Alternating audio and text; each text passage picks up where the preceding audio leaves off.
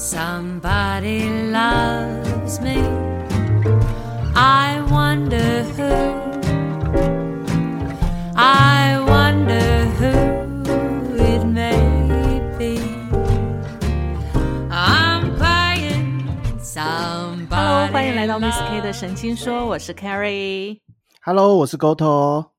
嗨，我们今天呢要来讨讨论，不是谈讨论我们人生中的大事。这件大事呢，其实关乎到我们整个人生过得愉不愉快，也就是朋友这件事情。我们根据英国的牛津大学的心理学家罗宾邓巴博士的研究，人类呢大概可以粗略的处理。五一百五十段的友情的关系，在我们这一辈子当中哦，那当然又把这些呃所有一百五十段的友情的那个关系里面呢，我们分成四个阶段。这四个阶段呢，就是熟人、普通朋友、亲密朋友以及挚友。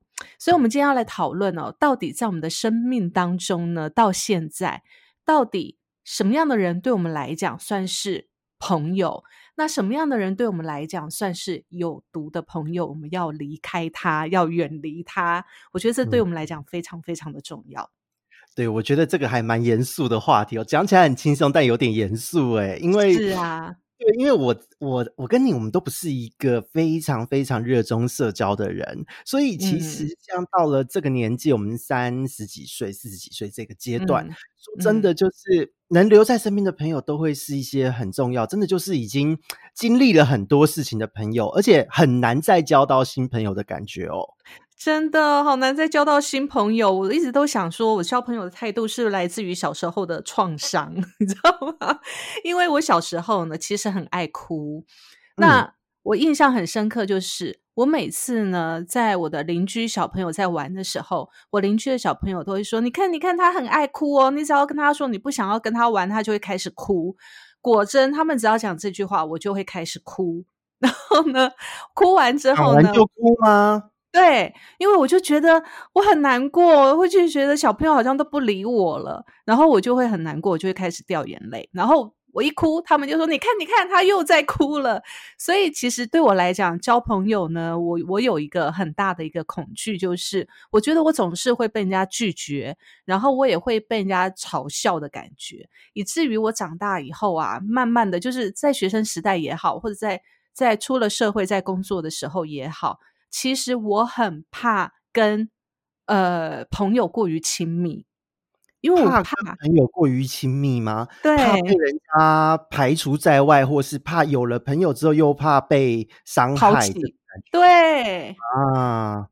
对，所以我我一直在想，这有可能是来自于我小时候的这种创伤，然后呢一直没有被疗愈，你知道，所以慢慢的呢就会变成一种。保护色就会觉得说，是不是跟人家不要太过于亲近也好，或者是就保持淡淡之交这样子。人家不是说那个君子之交淡如水嘛，所以我一直都觉得，嗯，我一直都是君子之交。有，可是这样讲起来，怎么笑的有点淡淡的哀伤？有点淡淡的哀伤，是是有点淡淡的哀伤。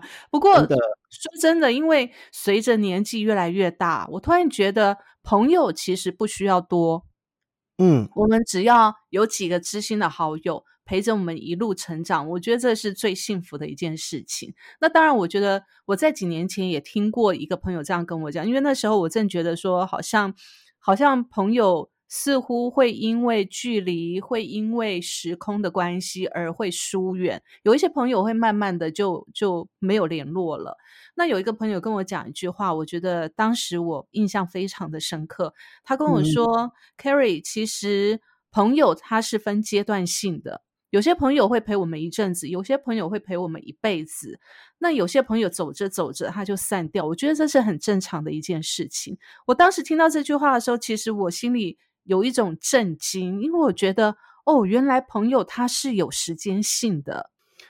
对啦，说时间性，可是我自己我会觉得好像是因为大家原本的朋友，可能以前我像我们在学生时代，或是我们住在什么地方附近有邻居、有同学这样的关系，所以大家会有共同的话题，会相处在一起。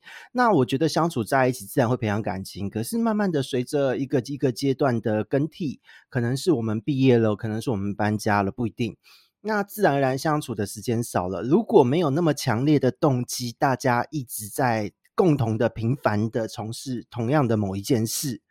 那我觉得这样的关系会慢慢的淡掉，或是也不能说淡掉，可能就会变成放在我们心中，然后呢，久久碰一次面，那我们也觉得这关系是存在的。我觉得会变成这样的存在，所以说一段一段嘛，我个人觉得比较像是一种升华。哎，嗯嗯嗯，我也是这么觉得，因为其实当你的生活环境不同的时候，你的体悟会不同，你的交集会不同，所以当你的生活交集不同，你的朋友自然也会。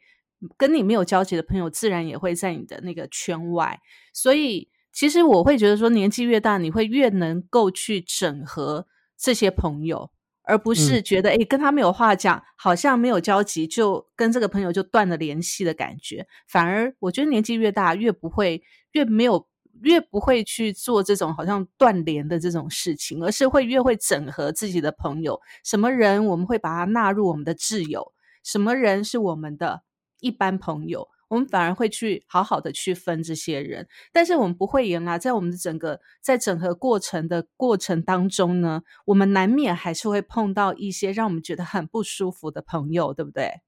哦，这个是真的一定会的，而且特别是呃，像像之前我有看过一篇报道哦，这边也是补充分享给大家，他有说到人的一生中，你的所谓的好朋友，就是我们姑且分成什么挚友啊，什么各式各样的朋友，照这个研究来说。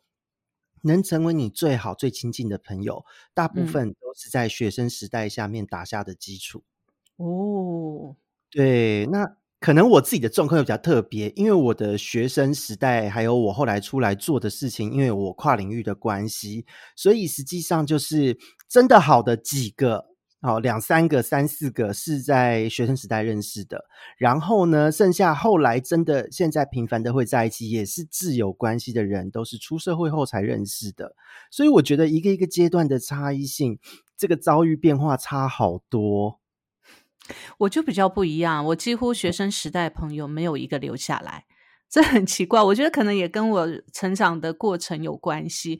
因为我成长的过程当中真的比较孤僻，所以我学生时代几乎没有同学到现在变成好朋友的。我几乎都是出了社会之后，一直到现在的朋友一直留着。所以这也是跟一般人可能比较不一样的地方。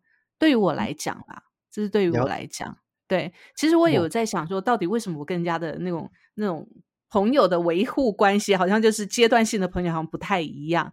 我觉得这可能也跟呃我在成长时期可能是比较封闭自己吧，比较封闭自己有关系。也是这样子，因为我连算命的老师都说我就是一个孤僻的人。我说对，可是所以我们现在是两个孤僻的人在录 podcast 就对了。对，就是孤僻才可以对着麦克风一直讲话嘛。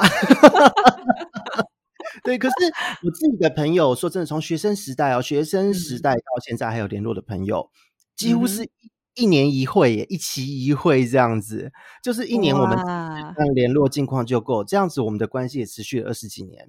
嗯嗯嗯，对，那那自己反而是出来社会后认识的这一些挚友们，是每个月就会聚会一次，大家就会联络最近的状况，什么平常互动也会比较多。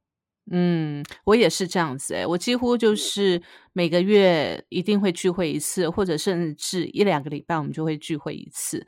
所以我觉得可能就是我们长大了、成熟了之后，其实我会明白很多呃朋友之间相处的一些一些关系的维护。我觉得这中间包含了一些同理心，包含了换位思考。那我当我们越来越成熟，我们越懂得去体谅别人的时候，其实朋友之间的相处就会越来越好，越来越真诚。对不对？所以其实我们身边都一定有这样的一个我们觉得很棒、很真诚的朋友，相处起来非常舒服的朋友。但是今天不在我们讨论之内，我们要讨论的呢，就是有毒的朋友。我们到底怎么去断绝这些对我们来讲是有伤害的朋友？但我沟头，我想要问问哦，就是在你的朋友群当中，有哪种朋友是真的让你觉得不想要来往？说真的哦，就是像刚刚前延续前面讲的，以前出来社出来在学生时代，就是只剩下一些朋友，因为本来就有小圈圈。然后嗯到了出社会，认识到现在的挚友之前，中间也经历过一些小小的误打，算是误打误撞或者尝试期吧，交友的尝试期。我也想试着让自己融入不同圈的朋友，去认识很多的朋友，然后开启自己的人际关系等等的。那在这个过程，就真的有遇过几个状况哦。那比方说，在一起的时候，他好像对你的事情丝毫不感兴趣，他只想要听他讲他的事情，然后你讲你的事情，他就随便应付你，你就觉得嗯嗯所以现在是你根本没有要管我的想法嘛。然后也有就是那种类似兄弟会啊，大家一定要要有一样的同一个鼻子出气的这种，不能有自己想法啊的。然后你要、啊你想要淡出，还会被情绪勒索。啊啊啊，对对，然后也有碰过，就是我拿下了什么大案子的时候，我很高兴的分享，结果他被他们说啊，这也没什么、啊，没什么了不起啊，这样就觉得被泼了一头冷 水的。但这些朋友还在你身边吗？没有啊，这种的当然就慢慢淡掉，因为其实呃，可能学生时代我真的又本来就孤僻，留下了只有几个朋友，然后到了出嗯社会之后，其实有一段时间是很容易被朋友的言论影响，因为我本身又是那种家庭的支持比较薄弱的人，所以我其实有很长一段时间还没有内化自我的时候，都非常的重视朋友的对我讲的话，对我的评价。那有嗯时候听到他们在背后，可能他跟你在讲话的时候好来好去，但是转身过去会在背后讲你闲话，这种状况遇多了，然后那时候都会觉得有点 sad。那听嗯到那些人泼你冷水，也会觉得很 sad，就有回到家都会觉得。我为什么下上班那么累，下了班去见他们还要那么累呢？很像在公关一样，对不对？比上班还累。而且还是在在工作的时候被批判，你还可以拍桌子，还可以骂人。你在朋友圈你这样做，就等着被孤立吧。对对对对对，所以其实有一阵子啊，我会觉得说，哇，交朋友真的还蛮累的，因为你拿真心去换绝情，你知道，我 就觉得，好吧，那干脆我就把自己做专心做我自己的事情好了。所以其实我觉得这段时间也是让我觉得说，第一个醒思自己啦，到底是为什么会那么在乎朋友的感觉？那第二个嗯就是我交朋友的方式到底哪里出了问题吗？到后来我发现，其实做自己最开心的时候，交自己最开心的朋友，我觉得这两件事情才会让你的生活过得最好。那至于那些呢，会伤害你的、会批判你的毒朋友们，我觉得就让他们去吧。他们如果不在乎你，你又何必在乎他？这是我后来体悟到的感觉。那体悟到这个感觉之后，我就会觉得，嗯，我的人生清爽多了。对，真的是清爽多，就觉得我不用再在乎这一些不重要的人的情绪，不必用，他们的批评，因为他们批评我，就算我照着他们的话做了，他们也不会认同我，因为本身他们就不是真心希望我好，也不是嗯把我真的当那么 close 朋友的人。有的时候，嗯我甚至发现，在一些群体中，嗯，有一些人会把非群体本、非群体内的一个核心成员，会当成好像是批判的对象，好像每嗯次出去他们的好，最后都是在看笑话。那这一嗯种的关系，其实蛮多电影啊什么的，校园青春剧什么的，其实都有蛮多类似桥段的描述的。我觉得这个非常的人性啦。那可是当自己走过这一段之后，觉得，嗯，何必呢？我们今天是活出自己价值的人呢、而且，呃，我今天活得好好的，你也活得好好的，我们井水不犯河水，我干嘛要受你的批判啊？而且还会觉得年轻时候因为被批判而难过的自己很蠢。不过说真的，这都是成长的过程。如果没有经过这一段，我们可能不会去感受到我们要怎么对朋友。因为当朋友这么对我们的时候，我们会觉得难受。那下次我们会觉得，诶，别人这么对我们会难受，那我们对别人这样，会不会别人也会觉得难受？所以，我们就会慢慢的去修正我们跟朋友相处的模式。我觉得人都是在这过程当中不断的、不断学习跟摸索。然后挫败之后，然后再摸索而成长的，所以我觉得这段时间是每一个人很珍贵的时间，所以你也不用觉得自己很蠢。可能是那个，就是觉得这是人生中的一段黑历史，灰暗吗？会不敢提，这样就觉得 Oh my God，我当时在干嘛？Oh my God，自我否定。对，那 Kerry 你呢？Kerry 你呢？你嗯过去有遇过什么样的一些朋友呢？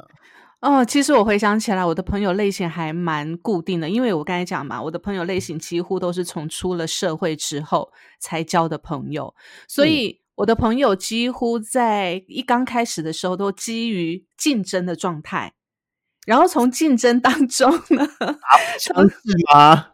对，有一种这种感觉，就从竞争当中呢，发现哇，彼此原来这么这么的有心机，然后呢，再从有心机当中呢，去发现哦，原来这些这些朋友呢，有的很聪明，然后有的很小人，然后有的很真情，然后你慢慢就会去筛选哦，原来。我要跟这些有真情、真心、真情的这些人在一起，因为已经你要面对共同面对的敌人蛮多的，所以慢慢的呢，你会从你的工作伙伴里面去筛选出可以跟你一起走更久的同事或为伙伴什么我觉得听起来很像朋友？很像是《后宫甄嬛传》哎，这个倒是，这倒是，这对倒是。，后宫中找到了共同的敌人，然后在里面找出了真心的朋友。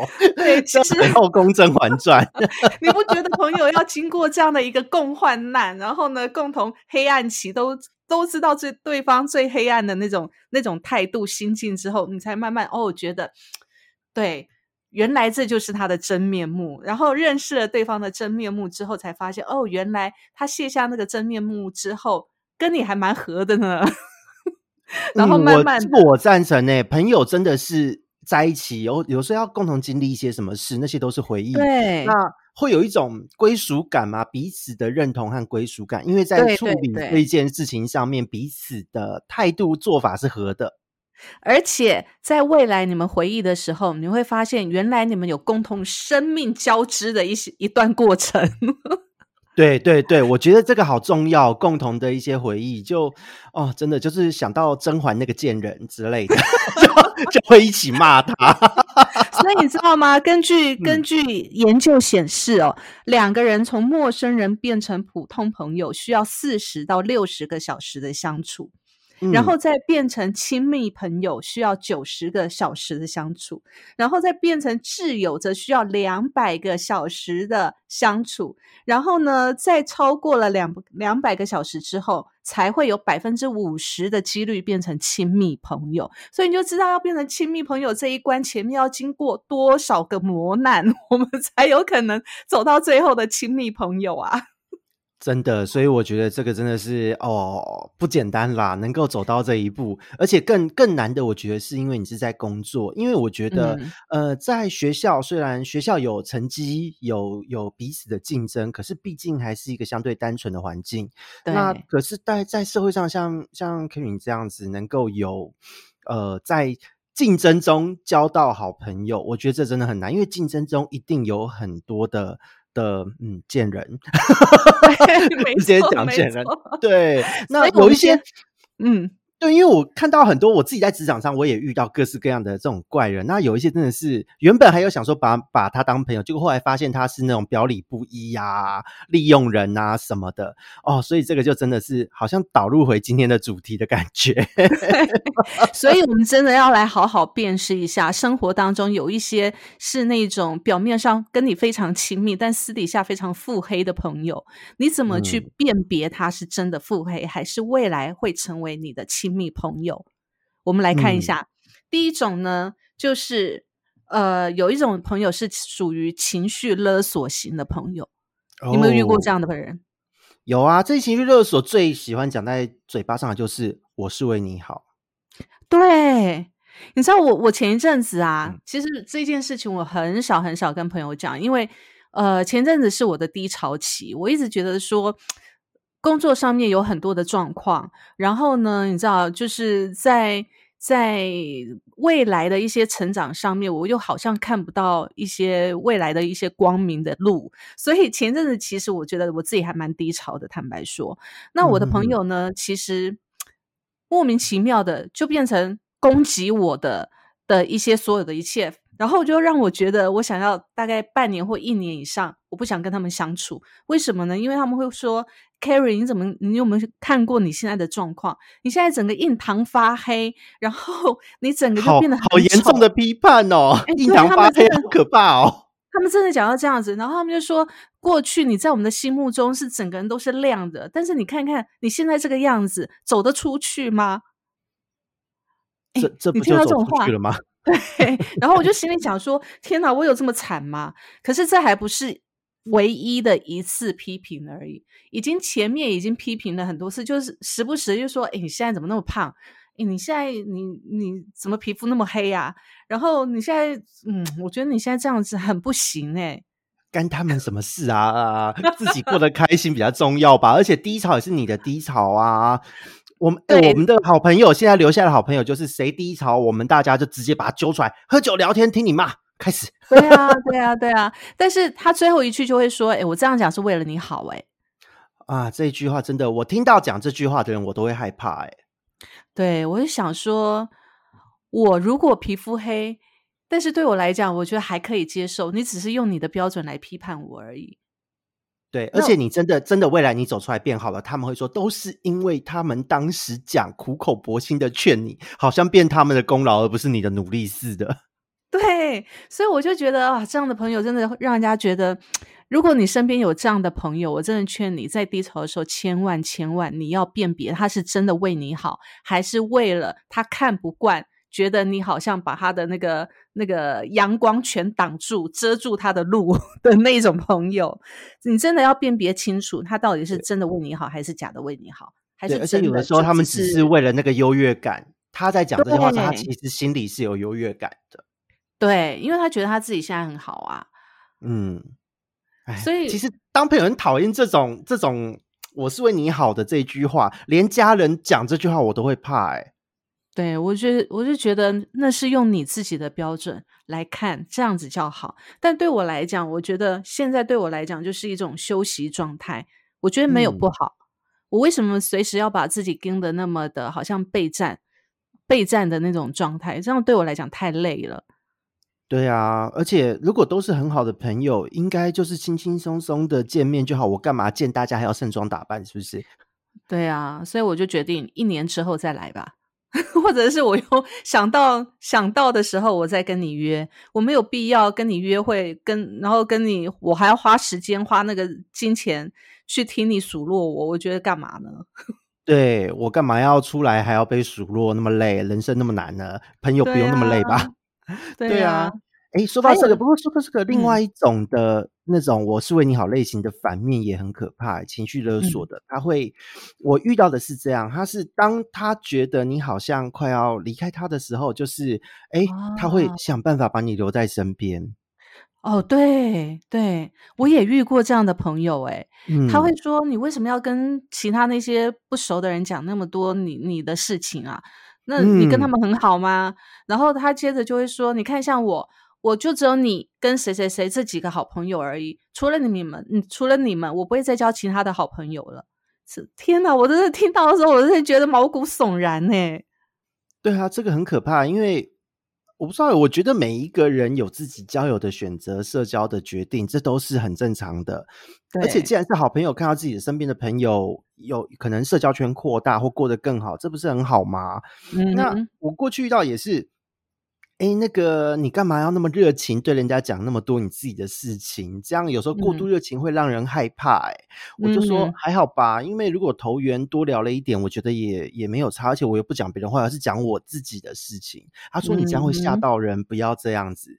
然后呢，当会吓到人。对，然后我就想我的我的真相是多么不堪嘛，就是第一个是这个自我怀疑出现，再来是当我在后来他讲完的时候，因为那时候年轻，我真的在接下来跟新朋友互动的时候，我反而变得很卡，因为我会在意我是不是真的会吓到人。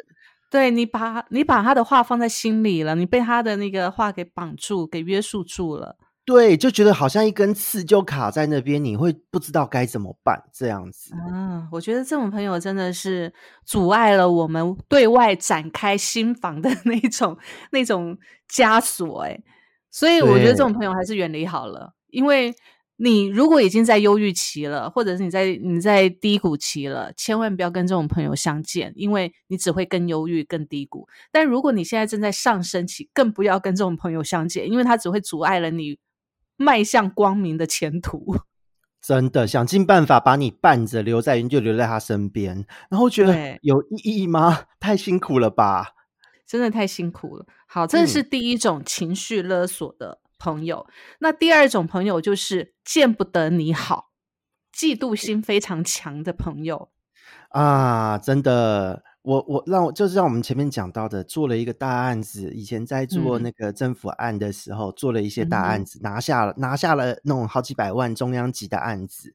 嗯哼，然后呢，喝酒聊天的时候讲到这件事情，本来期待着的会是，哎，那个恭喜你啊之类的，大家会很开心，一起为就是为了朋友之间的好事而开心。结嗯果被讲说啊，那也没什么了不起啊，就是啊，你月每个月不是还是领这样的小小小的那个薪水而已吗？并没有比较多啊，那么努力干嘛之类的。我当下整个很错愕哎、他就真的这样讲哎、哪这种朋友真的好扫兴哦，而且又会觉得说你自己有多好吗？当我做成做了那么大的一个一个成就，我自己觉得是很棒、很高兴的事情。我觉得我我最需要的是朋友跟我一起开心。对，我觉得这是很重要，能够一起开心的朋友，我觉得我们才有办法去共享这个成果。那有的朋友就像你刚才讲的，他马上就告诉你说：“哎呀，你那有什么了不起的？”但问题是，我的 我心里会想，那你呢？真的就会有这种感觉，就会觉得说，嗯嗯，我干嘛今天出来开心，然后还要被你泼一泼一脸冷水啊？何必呢？对，然后就觉得哇，原来我这样的成就，嗯这样的结果似乎也不怎么样，然后又把自己给贬低了。对，就会觉得我自己是不是还太太太太容易满足了？是不是我真的还不够好？我那个时候真的有因为这样子而睡不着觉过。天哪！哇，我也什么人我也都会遇到。我也碰过这样的朋友。曾经，嗯呃，我们公司就是刚刚开始的时候，那时候我们在新公司嘛，那我负责业务部门，所以我们那时候呢，其实新公司最主要的就是，如果你可以把业绩带起来，那对公司来讲是一个很大很重要的一一个绩效。所以那一年呢，我们的成绩非常的好，然后我们那一年呢，我们的年终尾牙也是领的非常多，然后年终办的非常的丰富，这样子。嗯，就整个公司对对我们一整年下来的努力是非常肯定的。那那一次呢，是我呃出社会刚开始接触带业务部门没多久，那我会觉得哇，我能有这样的成绩，我觉得很开心，而且我也觉得说我待到一家真的体恤员工，而且真正肯定员工的公司，我也觉得很开心啊。然后我就跟嗯我的、的一个很好的朋友分享，我当时觉得很好啦。但是呢，我跟他分享的时候，我就跟他讲说：“哎，你知道我们今年的尾牙啊，怎么样怎么样怎么样？然后我们的年终啊，领了多少钱？哇，我们的我们所有的同事都好开心哦。原本觉得很累的，想要离职的，都不敢都不想离职了，因为会觉得在这家公司有前途嘛。对，你知道，我很开心的讲完这些话之后，他劈头跟我讲说：“他说你不觉得你跟我讲这些是在伤害我吗？”哈，为什么要这么样讲？对他直接这样讲，他说：“他说，请你不要再跟其他人讲这些话，因为我们都没有领到你那些红、那些那些分红，也没有领到你那个年终奖金。可是那是你努力的结果，这这对这，他这个他现在跟我讲好过分哦。他现在跟我讲说，他现在跟我讲说，你不觉得你你跟我们讲这些是在炫耀吗？嗯，这个真的有点傻眼。然后你让这些没有领到的，我们这些人工作收入还没有这么高的人情何以堪？然后好说真的，我受伤哦。对我当时还蛮惊讶的。我当时想说，哇，我我我只是很高兴的要去跟他们分享，呃，我工作上面的一个成果。我并不是要炫耀我领了多少钱。可是他这样的讲法，其实我我就跟你一样，我当天晚上我真的睡不着，我就在想说，我有炫耀的感觉吗？我是不是在讲话的语气上面让人家觉得很不舒服？嗯我我真的有这么思考，当时真的会这样，心有戚戚焉。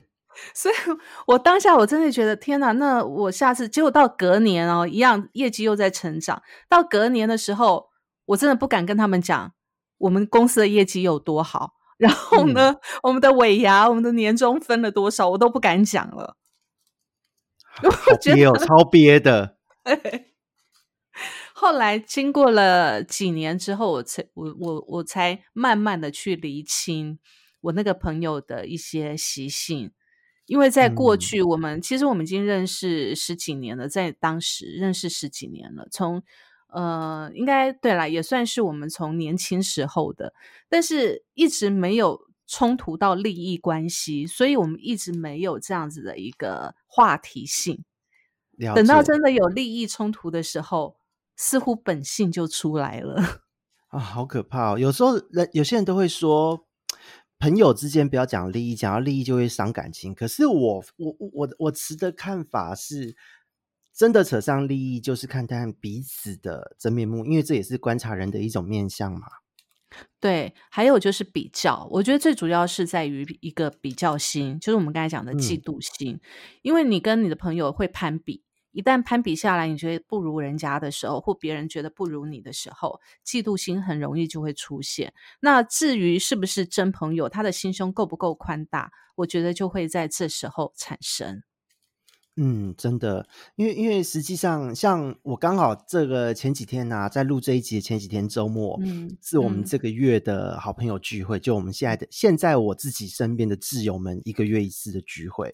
然后呢，嗯因为都非常熟，有很多年了，也经历很多事，那他们都知道我很过去都还蛮蛮辛苦的，这样熬过来。那这一次其实我也有跟他们分享说。诶，我自己从三月份就是创了小业等等的这样子，嗯然后呢，最近得到了不错的成果，有跟他们分享。然后呢，那个时候其实也是觉得说，因为因为也是信赖他们，然后呢，嗯就是跟他们分享这些数字。那结果他们所有人为了我，就是很开心的祝贺什么的。我觉得当时我好感动哦，跟以前碰到那种会说哦，那又没什么了不起，你还不是领这些小薪水、小小的数字，怎样怎样怎样，那么认真干嘛？跟那个心境差好多哦。真的，真的，所以我觉得身边如果有这种会嫉妒你的朋友啊，你嗯真的要远离他，因为从很多时候你会发现，这些朋友真的是见不得你好。对，可是说真的，有时候朋友之间就是这种互相的小小的肯定、小小的肯定，慢慢慢慢累积，就形塑了你自己的自信心。对，而且如果当你有一个朋友觉得，诶他自己不错，然后他分享出来他的方式的时候，其实你会不由自主的也会跟着他一起做更好的事情，这叫相濡嗯以沫嘛。我觉得朋友之间就是这样子啊，互相成长，互相带领，我觉得这才叫做朋友，会越来越好。对，所以这是我们觉得第二种不能够，而且一定要切断的毒朋友。第二种就是这个嫉妒真的有你的好。毒，对对，不让你好的嫉妒心真的很可怕。很可怕，很可怕。好，那我们要进入第三种有毒的朋友的关系，就是踩着你的尸体往上爬的那种朋友。哦，这个啊等级真的太高了。真的，这个在职场比较容易遇到吧，在在学生时代可能还好，但是职场应该很容易会遇到。我曾经有一个朋友哦，嗯我曾经有一个朋友很妙哦，那他呢，嗯、会用我的名号，然后想办法呢。好，我这么说好了，呃，嗯曾经有一次他想要进入一家公司，哼，但是呢，他投了履历，一直没有人，就人事一直没有没有约谈，也没有面试他，就进不去。然后后来他知道我跟那嗯家公司的总经理是朋友，你知道他做了一件什么事吗？他说：“他哦，是谁介绍我的？这样吗？哦不，他直接打电话去人事那边，跟那个人事经理说我是 Carrie 的好朋友，然后对，然后他推荐我，他推荐我进来你们公司，他这样讲哎、而且没有经过我的同意哦，而且你根本没有推荐他吧？而且我根本没有推荐他，然后他也没有让我知道这件事情，他就直接打电话去跟对方，就是我朋友的公司的人事部经理，跟他这么说。胆子蛮大的耶，这种冒名的事情胆子真的很大耶。天呐！其实后来我事后知道的时候是事后是我朋友打电话跟我讲的。我事后知道的时候，我真的 蛮震惊的。我想说，哇，我这个朋友胆识也太大了吧？怎么那么敢啊？对啊，而且他做这一件事情都不怕，就是东窗事发不康，这个工作不保之外，整个业界都会传开吧？对，但是说真的哦，后来我有跟他求证，我说我说你打电话去，然后你用我的名号说我推荐你，他说对呀、你之前不是跟我说你想要介绍我去那家公司吗？那你知道吗？就变好像是我曾经讲过给他的承诺，这一句话只是讲过，就是说可能有这个想法或动作，但后面什么细节都没有讲啊。对，你看，就是有这种朋友。但后来呢，进了那家公司，他就这样进去了，因为好，超强的，胆子很大。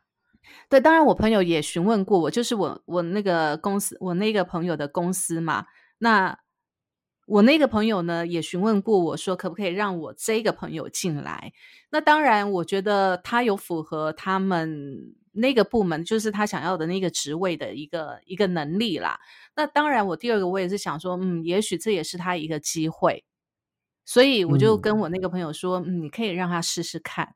那当然进去之后一段时间之后，我朋友跟我讲说：“你怎么会跟他成为朋友呢 所以我们不要轻易的担任保人。？”真的，所以 这也让我觉得哇，我如果是我，我有办法做到像他那样踩着别人的尸体往上爬吗？我可能做不到哎、我觉得这个真的是很难，因因为我觉得做这件事情，我这样讲很不好意思哦，但我真的觉得做这件事情的时候，那个脸皮已经不知道多厚了啦。可是怎对我么好意，思？可是对我那个朋友来讲，报我名号的那个朋友来讲，他不觉得有任何不妥哎、对，所以我觉得这个已经是不同的价值观。因为对于我来讲，我我我我个人我是很怕造成别人困扰的人，所以做什么事情、做什么决定、说什么话，我绝对嗯。不会说我是谁的什么什么，或者我跟谁很好，或是我嗯家学渊源深厚，我都啊讲不出来。我都会说哦，我认为这样，因为你有什么事情就是对我就好了嘛。嗯嗯嗯，对，就一切到我这边就好，我不会带出任何事情，因为我觉得这一件事情是，除非今天是在公司内部是有经过说，OK，大家沟通，那这件事情是我作为一个中间人，我必须要讲，那我可以讲，但是大部分时候，在一般不论是交朋友，或是在一般工作，在外面面对客户，是不可以这样讲的，嗯，我也不好意思，因为我觉得这很可怕。我真的觉得，你朋友当中如果有人就是假借你的名义去获得任何好处的话，我觉得这个真的就不是朋友啦，这个真的是利用。对，那个已经变成，我觉得这种会想要利用你的朋友这一种毒朋友，已经根本就是他不是朋友，他只是想利用你，所以朋友这个关系只是他的踏脚石。然后呢，他因他因为想要利用你，所以变成你的朋友。当你的利用嗯价值没了，朋友的关系就不存在了。嗯，没错，没错。所以，如果我们还傻傻的拿真心换绝情的话，到时候难过的就会是我们自己。对，这个是利益面的，有一些是情感面的利用，也是啊。比方说，呃，我为了报复我的我的出轨的男友，我跑来跟你狗狗敌，只是为了气他，这也是一种利用啊。对对对对，但是说真的，有的人他为了要要交到朋友，他会把自己的好处拿出来跟朋友分享。我觉得这是一个很很伤害自己的方式。因为人家以后也不会尊重你。对，所以如果你是真的很想要交朋友的话，真的还是用真心的，然后而不是用利益的方式去做交换。嗯，这个真的很重要。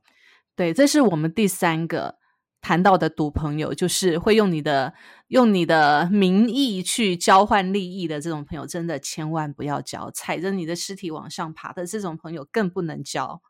真的，而且这种人有时候还会挑拨离间，咦，可怕。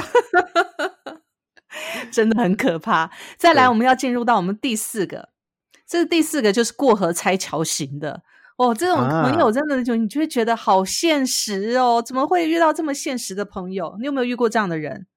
有啊，一定有啊！这种过河拆桥，那种现实鬼，就是当你发现桥被拆的那一瞬间，你就会觉得心里就觉得，嗯，什么字的四声这样子，然后就就嗯这样一声，那就不会再跟他当朋友了，就这样子。对，所以就像我之前讲的，我的朋友呢，几乎都是从职场上面筛选下来的嘛。那当然在在职场当中，你会遇到很多，基本上呢，呃，就是会有这种过河拆桥型的，比如说，比如说你在职场上的嗯朋友，我们两个可能合作一个专案。那这个专案呢，获得很好的成绩，但是呢，等到这个专案获得成绩被被赞赏的时候，变成他一个人去邀功，那你这个好过分哦。真的有这样的朋友，有这样的同事诶。那当时你在合作的时候，他可能会跟你讲说：“哇，你的能力很棒啊，然后你我们大家互相合作，到时候啊，我们可以怎么样怎么样怎么样。”可是真的有成绩出来的时候，变成他一个人的功劳。对啊，我觉得这个合作关系根本就就就直接就崩坏啦，因为这个动作就整个崩坏啦。对，然后还有一种就是，可能呃，这比较容易发生在新进的同事。当然，我的朋友我都是我的朋友都 从同事来的嘛，所以都要经过这嗯嗯几关。我曾经遇过这样的，就是刚开始呢，刚进来可能呃，我们大家都不太懂。那当然，有的人会学习的能力会比较好，懂得就会比较学习的就会比较快。那我们就会互相教嘛，就会觉得，诶，这这个部分你不熟的，我教你，我们大家一起来做这个部分。好了，等到别人问说，哇，你怎么那么厉害，可以做这些的时候，对方就说，对啊，都是我自己学的。对，这个这个非常的有感，非常的有感，很容易 很容易遇到，真的。对，他会觉得那都是他的努力，而不是有贵人的帮助，或是同事愿意用自己的时间协助你。对，他会觉得别人过去可能我们花了时间，大家一起研究，可能这些对他来讲都如过眼云烟般消失了，不存不存在了。真的，我我觉得我很认同，一定是你也有努力，然后才会得到嗯这样的结果。但是你中间不要忘记了那一些为你铺好桥、帮你铺桥、指引方向的人，没有他们，你可能还在试错。对，没错，说明你连存在都没办法存在，因为你犯的错有可能你犯一次错可以，第二次错可能就已经被人家请走了。但对啊，可以帮你去 cover 这些的人，然后跟你一起研究这些这些错误，然后把它矫正过来的这些朋友，我觉得才是真朋友。那同时，如果你甩掉了这些，就是不承认曾经帮助过你的人的话，那以后真的就没有人帮你了。对，而且当你的桥拆光了以后，你就是孤立无援，你就是孤岛啦，你没有桥可以走了。你前进也没有办法前进，你也没办法后退了，真的就是在孤岛上面了。对，可是哎，这个该怎么说呢？因为有一些人他是自己的成果、自己的努力被看到后，他会把自己放得很大。那这个部分嗯其实就是也是给各位听众小小的说明一下，真的要提醒自己，也可以方便你看看身边的朋友是不是有这样的特质。如果是，麻烦多注意一下哦，自省一下，然后要感谢的是很多的人的帮助。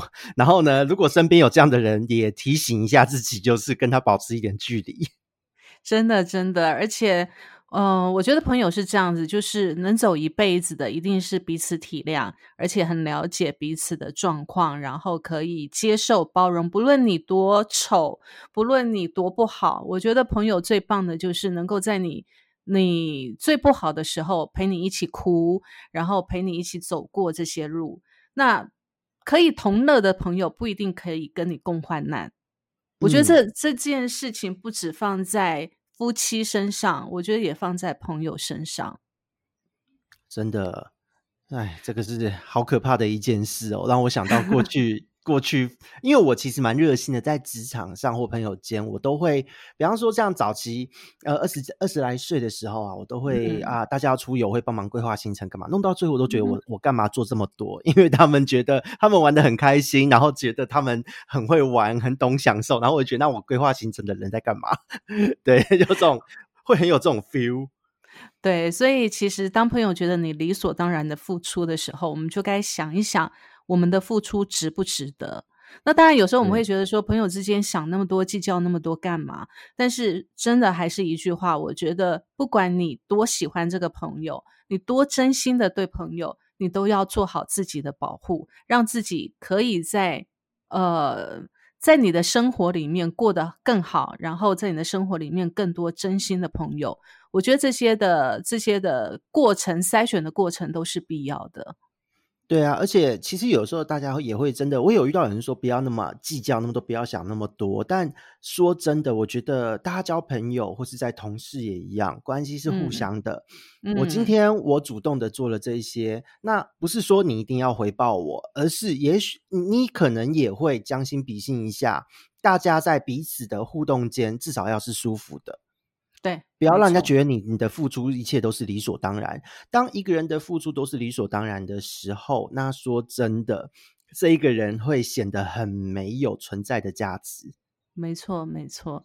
所以，我们今天讨论的呢，就是跟听众分享的，就是读朋友这件事情。我们当然有好朋友，我嗯们也有读朋友。我们好朋友留着，读朋友，我们真的一定要当下，当下赶快解决这件事情，切断这个关系，免得毒害自己一生呐、各位真听众朋友们，哎，而且真的有看到很大案例，真的就是他们可能哎做生意或什么的，就是多年的朋友，二十年、三十嗯年的朋友，结果扯嗯上利益，或是说真的，大家在共事的时候发现，完全就跟之前的相处是不同的人。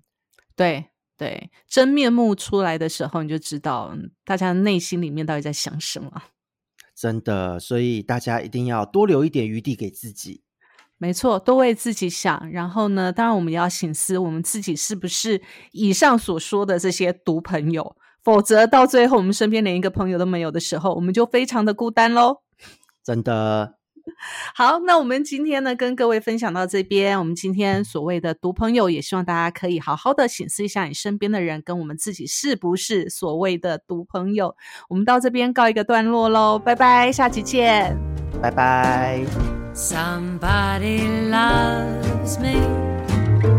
I wonder i wonder